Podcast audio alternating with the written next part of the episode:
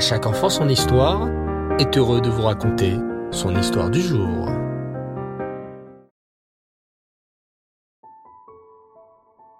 Bonsoir les enfants, Reftov, j'espère que vous allez bien et que vous passez de très très très belles fêtes de Sukkot.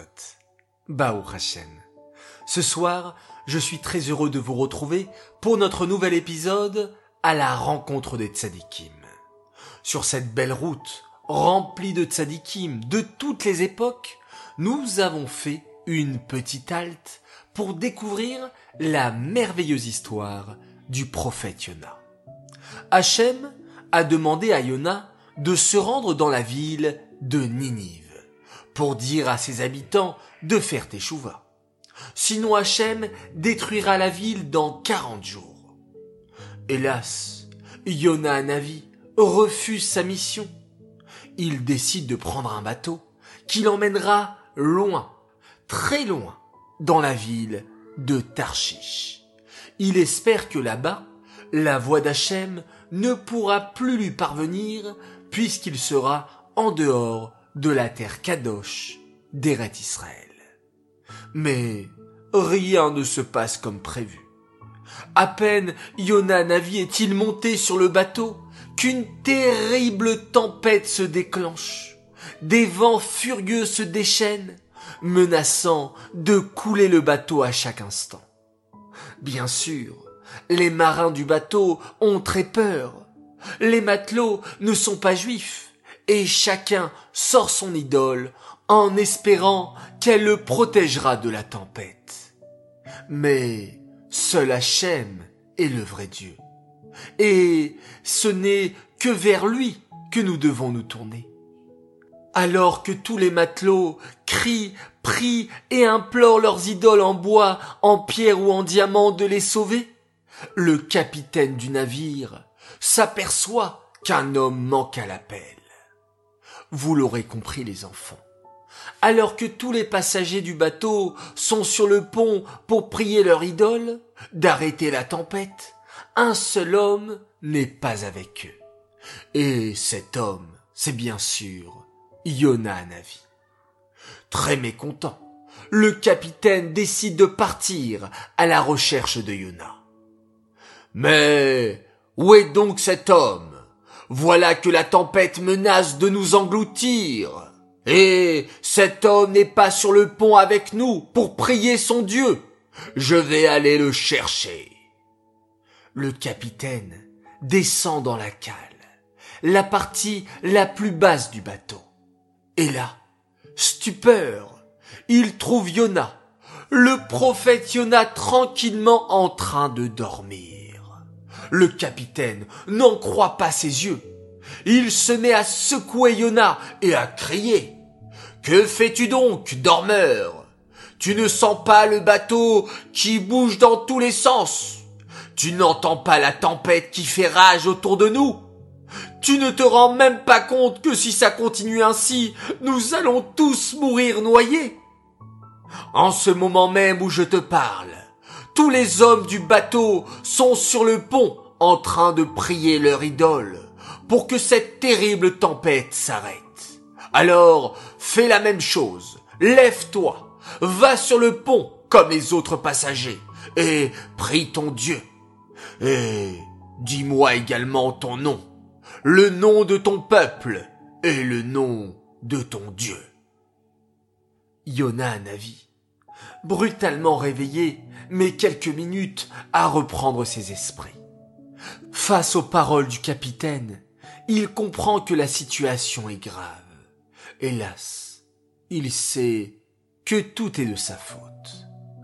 Regardant le capitaine droit dans les yeux, Yona Navi murmure. Je m'appelle Yona. Je viens du peuple juif. Et mon Dieu, c'est Hachem, le Dieu d'Israël. En entendant les paroles de Yona, le visage du capitaine s'éclaire. Mais c'est merveilleux. Tu me dis que tu es juif et que ton Dieu est le Dieu d'Israël. C'est une excellente nouvelle. Sache que je ne suis pas juif, mais j'ai beaucoup entendu parler de votre Dieu. Il fait de grands miracles pour vous. Et j'ai même entendu qu'il a ouvert la mer rouge pour tes ancêtres. Alors, ne traîne pas. Va sur le pont et implore ton Dieu pour qu'il nous sauve de cette tempête. Je suis sûr que ton Dieu t'écoutera. Honteux, Yona Navi baisse la tête et avoue dans un murmure.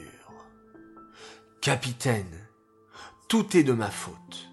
Toute cette tempête est arrivée parce que j'ai désobéi à l'ordre de mon Dieu, Hachem, qui m'avait ordonné d'aller à Ninive. Et, au lieu de lui obéir, je me suis enfui sur ce bateau. Mais je me rends compte à présent qu'on ne peut pas fuir Hachem. C'est impossible. Et maintenant, à cause de moi, c'est tout le bateau qui est puni. Le capitaine tremble de peur. Mais que faut-il faire à présent? Yona Navi répond sans hésiter.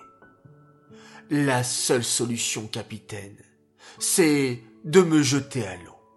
C'est à cause de moi. Oui, c'est moi la cause de la tempête. Dès que vous m'aurez jeté à l'eau, la tempête s'arrêtera immédiatement.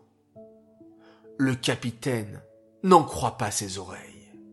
Jamais de sa vie il n'a jeté un homme à la mer. Comment pourrait-il faire une chose pareille? Sur le pont, les passagers deviennent de plus en plus désespérés.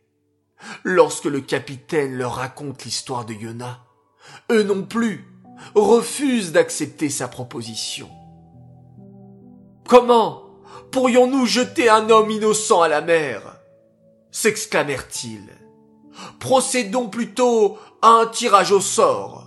Écrivons tous les noms des passagers sur des petits bouts de papier et tirons au sort pour savoir qui est à l'origine de cette terrible tempête qui menace de nous noyer.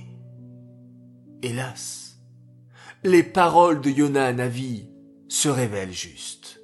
Chaque fois que les marins tirent au sort, c'est le nom de Yona qui apparaît.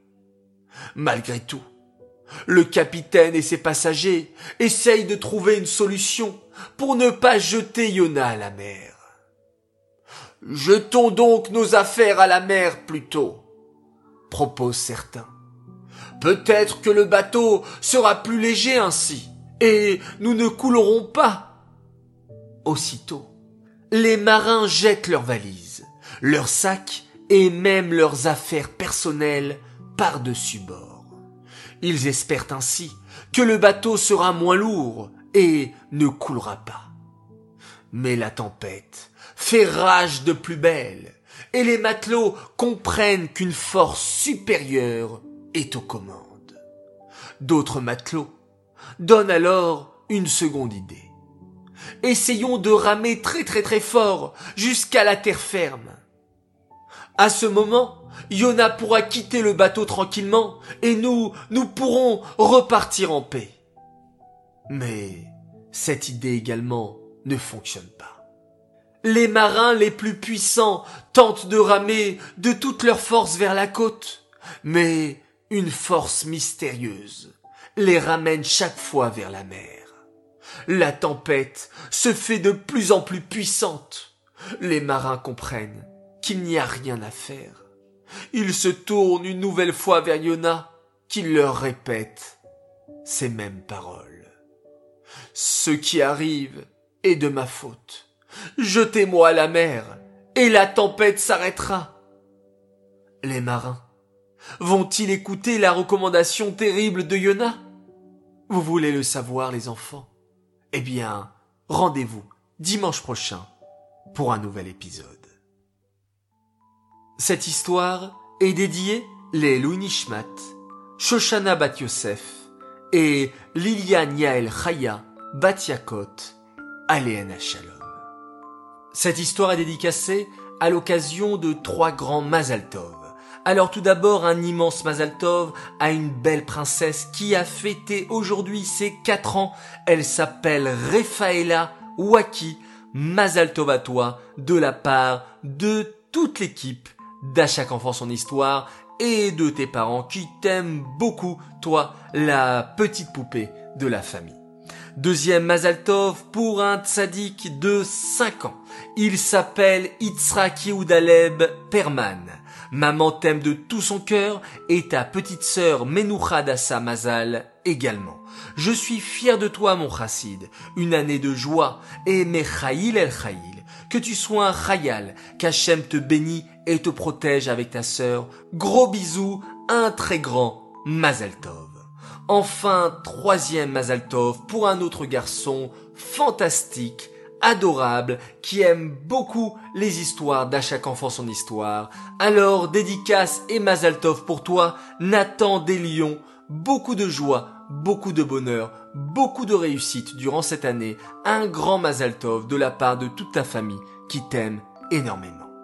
Voilà les enfants, une grande joie d'avoir partagé cette histoire avec vous. Je vous dis Sameach, passez de très belles fêtes de Sukkot et bientôt de Shmini Atzeret et de Simchat Torah. Nous devons être très très très très très très très joyeux. Comme ça, Hachem nous donnera beaucoup de joie durant toute l'année. Voilà, je vous laisse, je vous dis Laila Tov, bonne nuit et on se quitte en faisant un magnifique schéma Israël.